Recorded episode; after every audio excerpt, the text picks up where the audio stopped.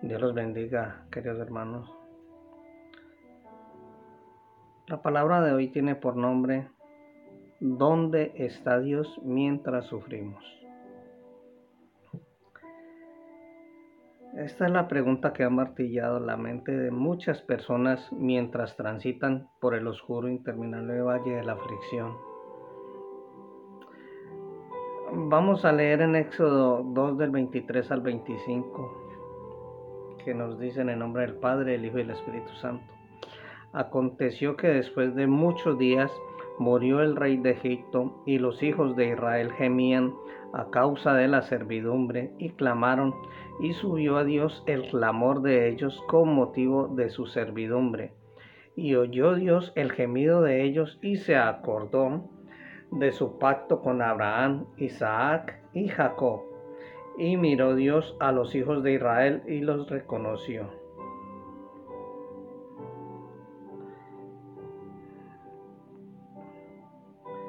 Queridos hermanos, desafortunadamente el mundo ha sido un escenario de dolor y no han sido pocas las veces de que alguien o en el silencio del corazón o, en voz audible ha hecho este desesperado reclamo, queridos hermanos. ¿Dónde está Dios mientras sufrimos?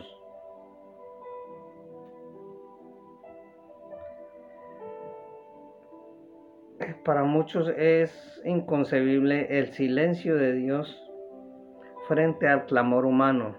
Hay gente que ha asumido una actitud de rebeldía pasiva o activa dando lugar al endurecimiento de su corazón, porque no ven ninguna actuación divina para detener el sufrimiento y calmar el dolor. Pero ¿es esto cierto? ¿Es Dios indiferente a nuestra condición y miseria? ¿Le importa a Él si sufrimos o no? La manera como Dios se ha movido en la historia buscando al hombre en su condición perdida es hasta llenarlo con sus bienes eternos nos muestra cuánto le importa a Dios el dolor humano. ¿Dónde está Dios mientras sufrimos? Queridos hermanos, está con nosotros y nunca nos ha dejado. Por otro lado, si comparamos nuestro sufrimiento con el de Él, tenemos que concluir eh, que nadie ha sufrido más que nuestro Padre Celestial. Ninguno ha pagado un mayor precio por enfrentar el pecado como lo ha hecho Dios. Nadie se ha entristecido más por el dolor de una raza descarriada como nuestro Dios. ¿Quién puede comparar el sufrimiento con aquel que pagó nuestro pecado en el cuerpo crucificado de su propio Hijo.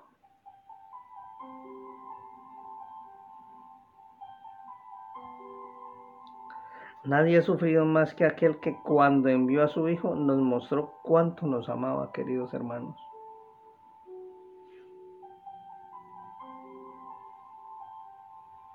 ¿Dónde está Dios mientras sufrimos?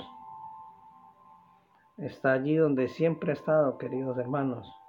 Es verdad que a veces pareciera que Él se desentendiera del sufrimiento, eh, como se ve en el caso de Job o en el caso del apóstol Pablo, pero de acuerdo a los resultados, esa es la manera como Dios trabaja en el carácter y cómo puede utilizar la situación para bendecirnos más abundantemente. De modo mm, que, el sufrimiento no le es indiferente a Dios, queridos hermanos. En el presente pasaje tenemos un Dios que hace presente cuando su pueblo está pasando por la más dura prueba de la esclavitud. Hay una serie de verbos que nos muestran la actividad mm, de Dios para indicarnos dónde está Él mientras su pueblo sufre. Vamos a mirar eh, primero. El clamor del sufrimiento sube a su presencia, como Y nos dice en el versículo 23, aconteció que después de muchos días miró, murió el rey de Egipto, y los hijos de Israel gemían a causa de la servidumbre y clamaron, y subió a Dios el clamor de ellos con motivo de su servidumbre. Querido hermano, el estado de esclavitud y de opresión al que se enfrentó Israel en Egipto tuvo que ser uno de los peores de, raza alguna que haya experimentado en la historia. Si tomamos en cuenta de que el rey, eh, el rey bondadoso y sensible que surgió en Egipto había muerto unos 400 años atrás, levantándose después de que muchos reyes insensibles y luego la amenaza que representa a Israel para los egipcios debido a su crecimiento y el progreso. La mano con la que fueron sometidos tuvo que ser férrea e inclementemente, queridos hermanos. Esta gente pasó por un proceso muy difícil. Después de que su rey, que era tan misericordioso, murió, ellos se enfrentaron a duras pruebas. Los sometieron a una vida fuerte, queridos hermanos, y, sin clemencia. De modo que, de que su amarga servidumbre los israelitas clamaron pidiendo auxilio. Y ese clamor llegó hasta el cielo, queridos hermanos, como dice en el verso 23, en el versículo 23.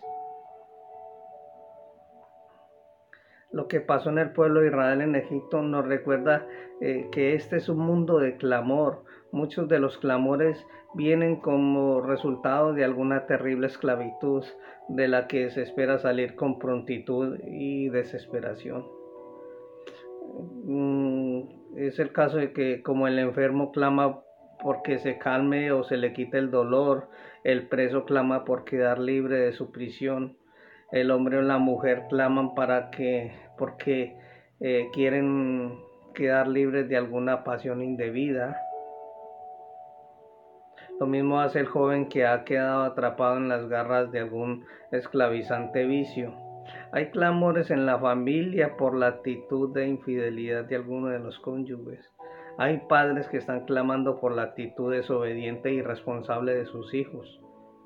¿Qué decir de los clamores que produce el hambre en tantas partes del mundo, queridos hermanos? El clamor por falta de una injusticia, de una justicia apropiada, queridos hermanos. ¿Sabe usted cuántos padres todos los días desgarran su corazón porque su hijo fue víctima de la violencia que vive en nuestro mundo? Todo esto hace también de que se levante todos los días diferentes clamores por una continua misericordia divina, eh, para que con, con, este, con este mundo lleno de tanto dolor y violencia, queridos hermanos. Pero tenemos también que aclamar que muchos de estos clamores no siempre son dirigidos al Señor. La verdad es que hay gente que prefiere buscar otros intermediarios u otras formas en su dolor antes que buscar a Dios, queridos hermanos.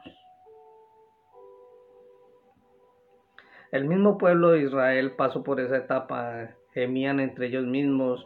Eh, no se nos dice que hayan clamado a Dios, sin embargo su clamor llegó a su presencia.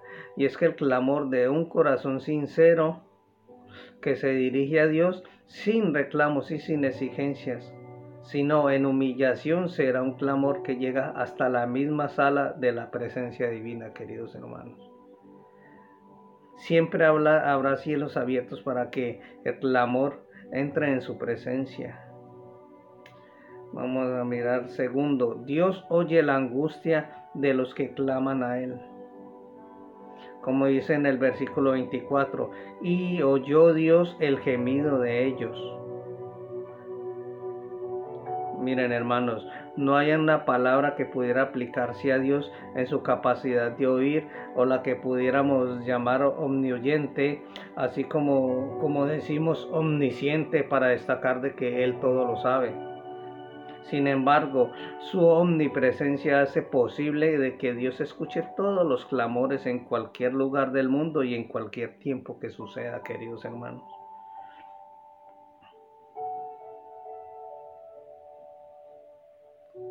En este lenguaje de la Biblia, eh, de la Biblia nos presenta acerca de Dios, sus oídos no son sordos ni han perdido la audición con los años, queridos hermanos. Él ha oído siempre. Él es el único que tiene la capacidad de oír el clamor del alma que no grita o del gemido del espíritu que no se oye. Él es el único que tiene la capacidad de oír los gritos del silencio, queridos hermanos. Cuando Dios llamó a Moisés como el libertador de su propio pueblo, le dijo que él ya había oído el clamor de Israel a causa de sus exactores y que había, eh, que había descendido para liberarlos, queridos hermanos. ¿Qué son exactores? La palabra exactores son, son los, los cobradores de impuestos, los, que cobraban los impuestos allí, queridos hermanos. Entonces, eh, en Éxodo 3.7 nos dice, dijo luego Jehová, bien he visto la aflicción de mi pueblo que está en Egipto y he ido y he oído su clamor a causa de sus exactores, pues he conocido sus angustias. De modo que ningún grito, angustia, dolor, de tristeza queda fuera de su alcance, queridos hermanos. Tengamos eso muy en cuenta. Cuando los escritores del, mm, sagrados criticaban a los eh, hacedores de ídolo y la falta de poder, que estos tenían para hacer algún milagro, destacaban de ello lo siguiente, querido hermano, como dice en el Salmo 115, del 5 al 8, tienen boca, mas no hablan, tienen ojos, mas no ven, orejas tienen, mas no oyen, tienen narices, mas no huelen, manos tienen, mas no palpan, tienen pies, mas no andan, no hablan con su garganta, semejantes a ellos son los que hacen y cualquiera que confía en ellos. Sin embargo, queridos hermanos, no ocurre lo mismo con nuestro Dios cuando el hombre que le ama y le busca clama a Él. Su petición no se archiva, queridos hermanos, como tantos clamores que quedan sin, sin respuesta en el mundo. Dice en el Salmo 34, 17, claman los justos y Jehová oye y los libra de todas sus angustias. Queridos hermanos, cuando el hombre se dispone a buscarle de corazón, lo encuentra, su oración no queda sin respuesta. De esta manera lo confirmó David cuando, hablando de su propia experiencia, dijo en el Salmo 34 del 4 al 6, Busqué a Jehová y él me oyó, y me libró de todos mis temores. Los que miraron a, a él fueron alumbrados, y sus rostros no fueron avergonzados. Este pobre clamó y le oyó Jehová y lo libró de todas sus angustias. Miren, queridos hermanos, Dios siempre oye, solo que su respuesta eh, siempre estará condicionada al propósito mismo eh, con el que Él trabaja en nuestras propias vidas. Por lo tanto, Él puede responder diciendo sí, o diciendo no, o diciendo espera. Amén. Ahora vamos al tercer, al eh, número 3. Dice, Dios se acerca, Dios se acuerda de sus promesas hechas. Como dice en el versículo 24, y se acordó de su pacto con Abraham, Isaac y Jacob. Queridos hermanos, en el estado de angustia de su pueblo esclavizado se dice que Dios se acordó de su pacto con Abraham, Isaac y Jacob. ¿Cuál fue ese pacto, queridos hermanos? ¿Cuál fue la promesa hecha? Dios le había dicho a Abraham que haría de él una nación tan grande como la arena del mar y que en él serían benditas todas las naciones de la tierra. Isaac fue el hijo de su promesa. En él cumplió el primer, en el primer pacto, queridos hermanos, que hizo con Abraham cuando éste salió de la tierra de su parentela. Luego en Jacob la promesa llegó a, conectarse, a concretarse, pues eh, de toda su familia se formarían las doce tribus de Israel y de ellas el pueblo que ahora está listo para ser libertado por Dios. En el pacto hecho a sus, antepasados, Dios les había asegurado de que ellos no permanecerían como esclavos por siempre. Ahora Él se ha acordado de aquella promesa y se dispone a cumplirla. Con Dios tenemos la más absoluta garantía de del cumplimiento de sus promesas. Debemos entender de que el acordarse de Dios aquí no equivale al olvido, que es propio del ser humano, queridos hermanos. Sería inconcebible pensar de que Dios se le pueden olvidar sus promesas como lo hacemos nosotros. Sin embargo, hay, una sola cosa de que Dios olvida y es aquella que tiene que ver con nuestros pecados, queridos hermanos. En Miqueas 7, 18 al 19 dice, que Dios como tú, que perdona la maldad y olvida el pecado del remanente de su heredad, no tuvo para siempre su enojo porque se deleita en misericordia. Él volverá a tener misericordia de nosotros, sepultará nuestras iniquidades y echará en lo profundo del mar todos nuestros pecados. Qué extraordinario, queridos hermanos, en nuestro Dios. Él no olvida ninguna de sus promesas, pero sí olvida nuestros pecados una vez confesados y perdonados, queridos hermanos. ¿Dónde está Dios mientras sufrimos? Él está allí listo para cumplir sus promesas. Ningún dolor, angustia o pena pasa sin que Él no se dé cuenta. Lo que Él ha prometido lo cumplirá. Este texto nos, nos confiere una gran confianza. Dios es el Dios del pacto. Es verdad que muchas veces el hombre lo ha quebrantado por la, por la fidelidad de él ha sido firme en el cumplimiento de tales promesas, queridos hermanos. Este es el más poderoso pensamiento mientras pasamos por, por nuestros valles de sombra y de muerte. La más grande promesa es que Él estará siempre con nosotros. Amén. Vamos a ir al número 4 que nos dice, Dios nos mira y nos reconoce, como dice en el versículo 25, y miró Dios a los hijos de Israel y los reconoció Dios. Queridos hermanos, ¿dónde está Dios mientras sus hijos sufren? Él está allí, los está mirando, los está reconociendo. El verbo mirar de este pasaje es más que una simple mirada, queridos hermanos. No es aquel tipo de mirada que, que, no despierta ninguna clase de sensibilidad, aunque sea notoria la miseria y la angustia.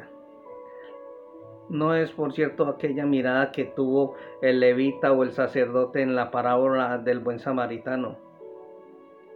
Allí ellos vieron la angustia y el dolor, pero siguieron de largo. Nuestro Dios es el buen samaritano que viene y ve y luego es movido a misericordia. La mirada de Dios percibe la situación humana, el hombre la ve, el hombre ve la apariencia, mas Dios siempre mira el corazón. La mirada de Dios nos da confianza, pues hay una absoluta garantía de que Él no, él no dejará postrado al que pasa por la angustia, querido hermano. Se nos dice eh, que cuando Jesús miraba a las multitudes tenía compasión de ellas, porque las veía como ovejas desamparadas sin pastor. Dios miró la esclavitud de su pueblo, miró a los que le afligían, les afligían y, atormentaban. Miró el dolor físico que le imprimían, miró el dolor emocional que causaba aquella pesada carga. Los miró con compasión y decidió librarlos de esa angustia. Este este texto también nos dice que los reconoció. Este es, es Este es un verbo que significa eh, más que un reconocimiento, tiene la idea de estar involucrado con algo. Esto significa de que Dios sentía personalmente la opresión de su pueblo y la compartía con ellos. Y él también sentía la angustia que su pueblo estaba pasando, queridos hermanos. Hay en esto una verdad muy maravillosa y es el sufrimiento humano despierta nuestro Dios su más incomparable compasión y amor por sus hijos. Dios no se desatiende de nuestro abatimiento, querido hermano. Él se acuerda de que solo somos polvo y viene a nuestro encuentro de nuevo, querido hermano.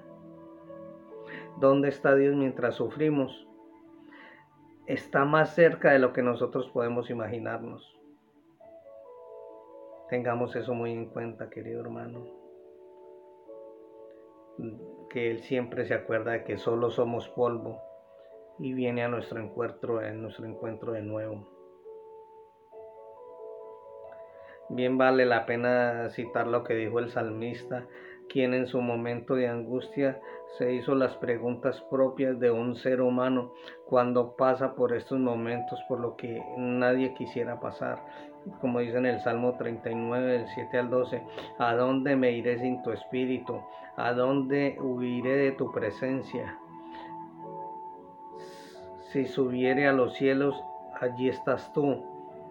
Y si en el Seol hiciere mi estrado, he aquí, allí tú estarás.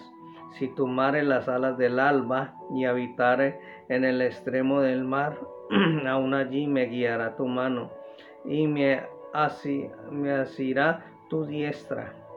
Si dijere ciertamente las tinieblas me encubrirán, aún la noche, en la noche resplandecerá alrededor de mí, aún las tinieblas no encubren de ti, y la noche resplandece como el día. Lo mismo te son las tinieblas que la luz. Querido hermano, ¿dónde está Dios mientras se sufre? Está más cerca de lo que podemos imaginar. Solo en lugar de huir hacia otro lado, querido hermano, como pensaba el salmista, debemos ir hacia Él. En sus brazos solo estaremos protegidos y bendecidos. Entonces, querido hermano, ahí tenemos la, la, respuesta de dónde está Dios mientras sufrimos. No olvidemos que Él siempre está ahí para rescatarnos. Y Él quiere volver a rescatarnos de nuevo, querido hermano. Dios te bendiga mucho.